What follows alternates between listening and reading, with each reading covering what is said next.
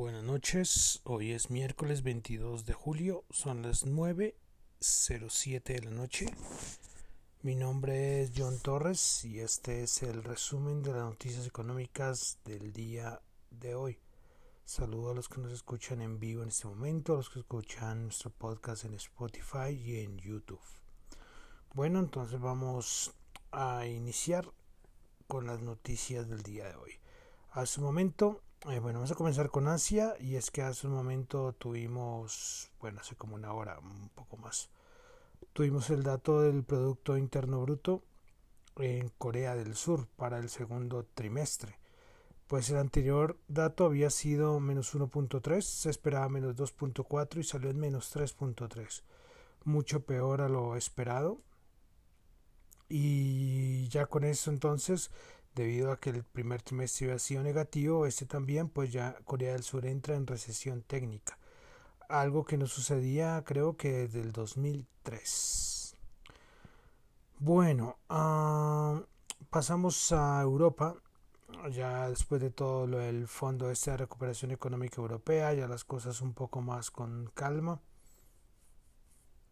Pues solo voy a resaltar una noticia y es que Francia informó que no va a renovar a las empresas de telecomunicaciones, les informó que no va a renovar las licencias de 5G a Huawei, es decir, se une también a, lo, a la decisión del Reino Unido que también vetó a Huawei de sus redes de 5G. Pues a China no le está gustando mucho todas estas decisiones que están tomando los países europeos, porque ya tiene todo un lío con Estados Unidos y muchos países de Europa están vetando en este caso a Huawei, eh, pues de todas las, de, todo lo de las redes 5G. Entonces, bueno, quería eh, como informar y dar esa noticia que me pareció relevante. Bueno, pasamos a Estados Unidos. Hoy tuvimos un dato de ventas eh, de vivienda usada en Estados Unidos. El anterior había sido el dato mensual anterior había sido menos 9.7%, se estimaba 21.4%, resultó un, crecimiento del 20.7%, muchísimo mejor al anterior, pero un poco menor a lo esperado. En, bueno, en cifras, eh, se, se, esperaba 4.75 millones y por resultó en 4.72. Bueno, pasamos a todo lo que ha sido hoy la noticia del día y es más conflictos entre Estados Unidos y China. Pues hoy en las horas de la mañana, hora de Bogotá, pues Estados Unidos ordenó el cierre del consulado chino en Houston y con el argumento que esta medida es para proteger la propiedad intelectual estadounidense la información privada de sus ciudadanos. Pues bueno, los norteamericanos, Estados Unidos fue muy contundente al tomar esta medida y claro, China le tomó por sorpresa. Eh, precisamente eh, hace como también una hora más o menos se da noticia que Estados Unidos le daba 72 horas a China para el cierre de este consulado en Houston. Respecto a esto, el presidente Donald Trump también dijo que pueden venir más, eh, más cierres diplomáticos en los Estados Unidos, más cierres diplomáticos chinos en los Estados Unidos. Bueno, y es que, como dijimos, pues el argumento del cierre del consulado era para proteger la propiedad intelectual estadounidense. Y después funcionarios estadounidenses afirmaron que el consulado china en Houston estaba intentando infiltrarse en la industria petrolera y robar investigación médica. Recordemos que se ha hablado mucho de toda la información privilegiada que supuestamente se ha robado China respecto a las vacunas y bueno, de otros aspectos. Pues hoy fue este entonces eh, la noticia de parte de Estados Unidos. Pero lógicamente China nos iba a quedar eh, con las manos cruzadas. Pues el, la medida de China fue que van a preparar el retiro, el cierre del consulado de Estados Unidos en Wuhan y que van a venir más, más medidas en contra de los Estados Unidos. Bueno, y es que además hoy también salió como la noticia de que había unos avisos como de bomba o amenazas de bomba en la embajada de China en Washington. Entonces, como podemos ver hoy, o sea, sigue las cosas, eh, no sé, están ya rondando como el límite, yo creo, los conflictos entre Estados Unidos y China. Y esto va a seguir, esto va a seguir. Hoy precisamente Mike Pompeo decía, refiriéndose a, a la India, diciendo que estaba muy bien, que todos tenían, que el gobierno indio, especialmente los indios, tenían que el gobierno de la India tenía que ir en contra del Partido Comunista Chino. También lo dijo ayer, hablando del Reino Unido, por felicitando al Reino Unido por las medidas que había tomado a, hacia Huawei, como lo que acaba de hacer Francia. Pues Mike Pompeo está con ese tour por todo lado, promoviendo como el rechazo al Partido Comunista Chino. Bueno, veremos entonces a ver qué más pasa en esta madrugada, eh, a ver qué, qué, otras decisiones ocurren, pero eso está caliente, caliente, lo de China y Estados Unidos. Bueno, eh, para finalizar, finalizar Estados Unidos, aparte de que siguen con todo el lío de la de la siguiente paquete económico de ayuda a los estadounidenses, eso sigue ahí. Ahí en cualquier momento ya se va a saber algo más concreto. Todo, todos dicen algo. ¿eh? Pelosi, el mismo Donald Trump, eh, Munchin, todos, todos hablando, porque hay discusiones que se va a recortar, que no se va a recortar, bueno, estaremos muy pendientes. Y como decía, para finalizar Estados Unidos, tuvimos también datos de encuestas presidenciales de la Quinnipiac Poll, y es que Biden obtiene 45% y Trump 44% muy parejo, muy parejo. Ahora va subiendo algo Donald Trump, pero, pero bueno, estas son solamente unas encuestas que se hacen. Eh, bueno, pasamos a Colombia. Tuvimos la encuesta de opinión empresarial para el mes de junio del 2020. Pues el índice de confianza comercial en mes de mayo era menos 9.2 y subió al menos 3%. El índice de confianza industrial en mayo era menos 21.3, subió a menos 20.8. Eh, la expectativa de empleo en la industria para el primer trimestre del 2020 era menos 46.8 y subió a menos 13.3. Eh, lógicamente, si comparamos respecto al 2019, en el 2019 fue del 5.8% y la diferencia es grandísima, 18 puntos eh, con respecto al segundo trimestre de 2020 que es de menos 13.3. Otro dato que abarca esta encuesta de opinión empresarial y es la percepción de contrabando en la industria. El primer trimestre de 2020 era de menos 18.3 y pues el segundo trimestre de menos 15.9 respecto al 2019, el segundo trimestre de 2019 fue el 5.5%, también pasó, eh, bueno, a menos 15.9 la percepción de contrabando en la industria. Son muy interesantes estas, las pueden encontrar en Desarrollo todos los datos mucho más específicos que hacen de estas encuestas. Eh, recordemos que ayer fue la la encuesta de opinión financiera y esta es la encuesta de opinión empresarial. Bueno, pasamos a los mercados. El petróleo, ayer se me olvidó decir los datos del API. Hoy tuvimos CIA, entonces creo que los diré hoy a la vez. Ayer los API se esperaba una caída de menos 2.1 millones de barriles, resultaron más 7.54. Y EIA se esperaba una caída de menos 2.2, resultó más 4.8 millones de barriles los, los inventarios de petróleo, ambos datos muy superior a lo esperado. Bueno, continuamos. Eh, recordemos que estamos en plena fase de entrega de resultados financieros en, en muchas partes del mundo. Eh, vamos a, voy a resaltar tres. El de Tesla, que fue hoy después del cierre del mercado, muy esperados.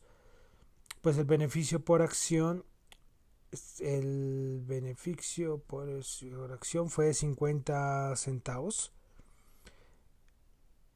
La, los ingresos esperaba 5.4 y resultó en 6.04.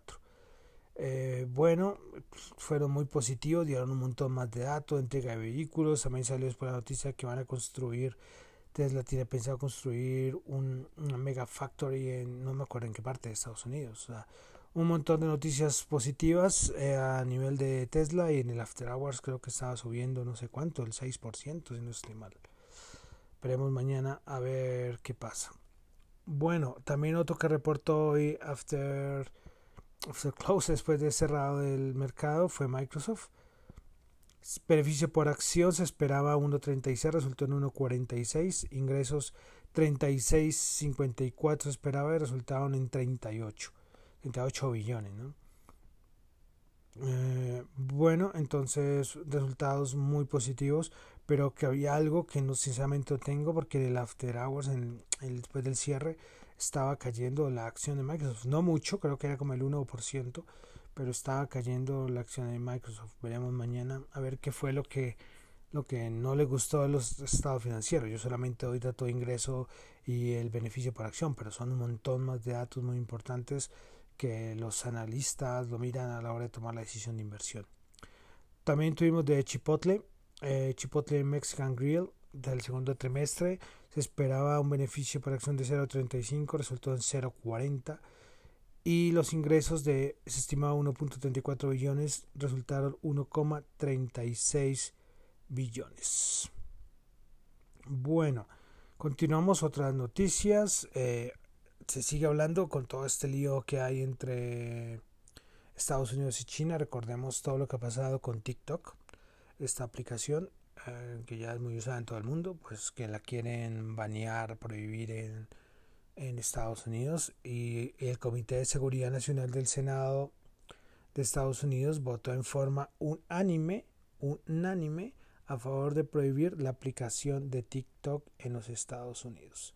Entonces, bueno, ya se tenía una idea, pero, pero tocaba esperar la, la votación y pues, pues TikTok prohibida. Pero, pero ¿qué pasa? El asunto es que hoy un montón de inversionistas dijeron que van a tratar de comprar la aplicación. Recordemos que es una aplicación china y lo que quieren hacer es comprar la, la aplicación, así de fácil, pues si no puede funcionar, pues la voy a comprar yo. sí, o sea, así lo dicen ellos. Estados Unidos dice que una aplicación que Estados Unidos, los inversionistas dicen que es una aplicación muy importante y para que pueda funcionar en los Estados Unidos, lo mejor es comprarla. Entonces que van a empezar a contactar a los dueños de TikTok, pues, pues bueno, uh, bueno, veremos a ver si la vende y cuánto le irán a, cobrar, ¿no?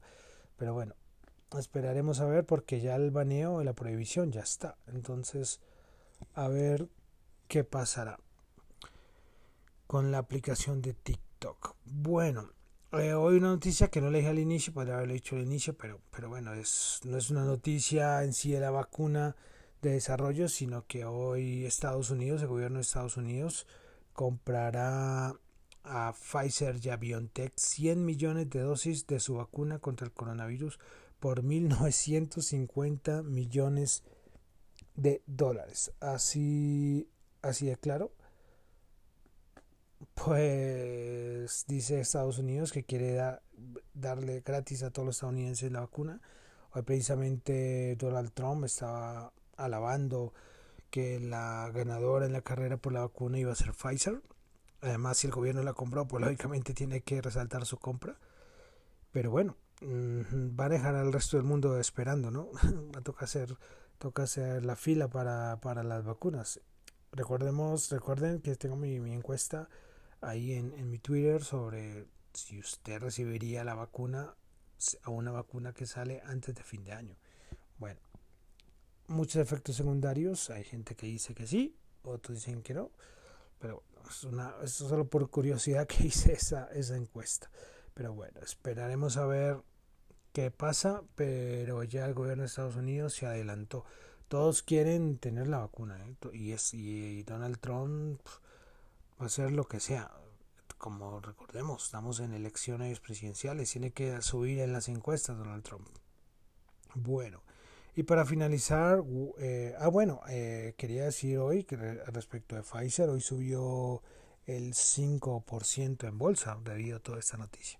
Bueno, y para finalizar les iba a comentar de Wicar, recordemos nuestra empresa alemana envuelta en mil casos desde hace ya un mes creo yo. Pues el ex CEO de Wicar, Marcus Brown, y otros dos exfuncionarios fueron arrestados cuando los fiscales dijeron que la compañía sabía las pérdidas masivas desde el año 2015 y lo ocultaron y hasta este año que se supo todo lo, lo que estaba pasando. Entonces, más líos con Wirecard, lo que decía, a partir de esto, mucho control en muchas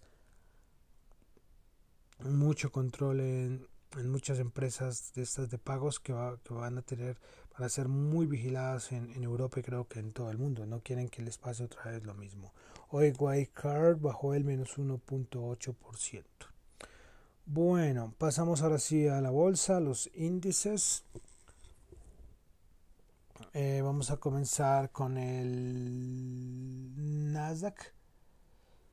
El Nasdaq Composite que hoy subió 25.02% a 10.706. Principales ganadoras Big Five 21.5%, Clean Spark 18.3% y Assertio Therapeutics 16.7%.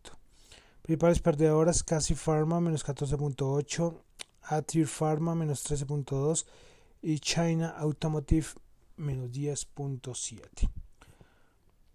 Pasamos al SP500 el principales ganadoras, ah bueno, antes de decir que subió 18 puntos, 3.276, 0.5%. Principales ganadoras del día estuvo HCA Healthcare 11.9%, NVR Inc 10.6% y Advanced Micro Device 8.4%.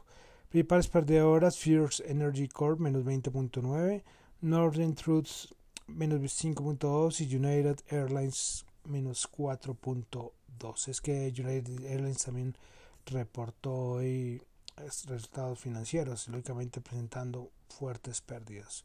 Pasamos al Dow, Dow Jones Industrial. Principales ganadoras Pfizer 5.1%, Dow Inc 3% y McDonald's 2.9%. Principales perdedoras Goldman Sachs menos 2.8%, ExxonMobil menos 2.3% y JP Morgan Chase menos 0.7%. Bueno, ahora ya pasamos a la Bolsa de Valores de Colombia.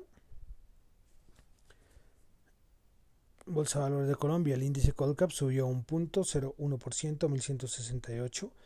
Principales ganadoras, ENCA 4.8%, Preferencial Bancolombia 2.3% y Semargos Ordinaria 2.1%. Principales perdedoras, Preferencial Semargos 3%, ETB menos 2.2 y preferencial de vivienda menos 1.1. Bueno, pasamos ahora al petróleo WTI 41.8 subió 0.3, Brain 44.3 subió a 0.4, el petróleo ya ronda precios de marzo. ¿eh?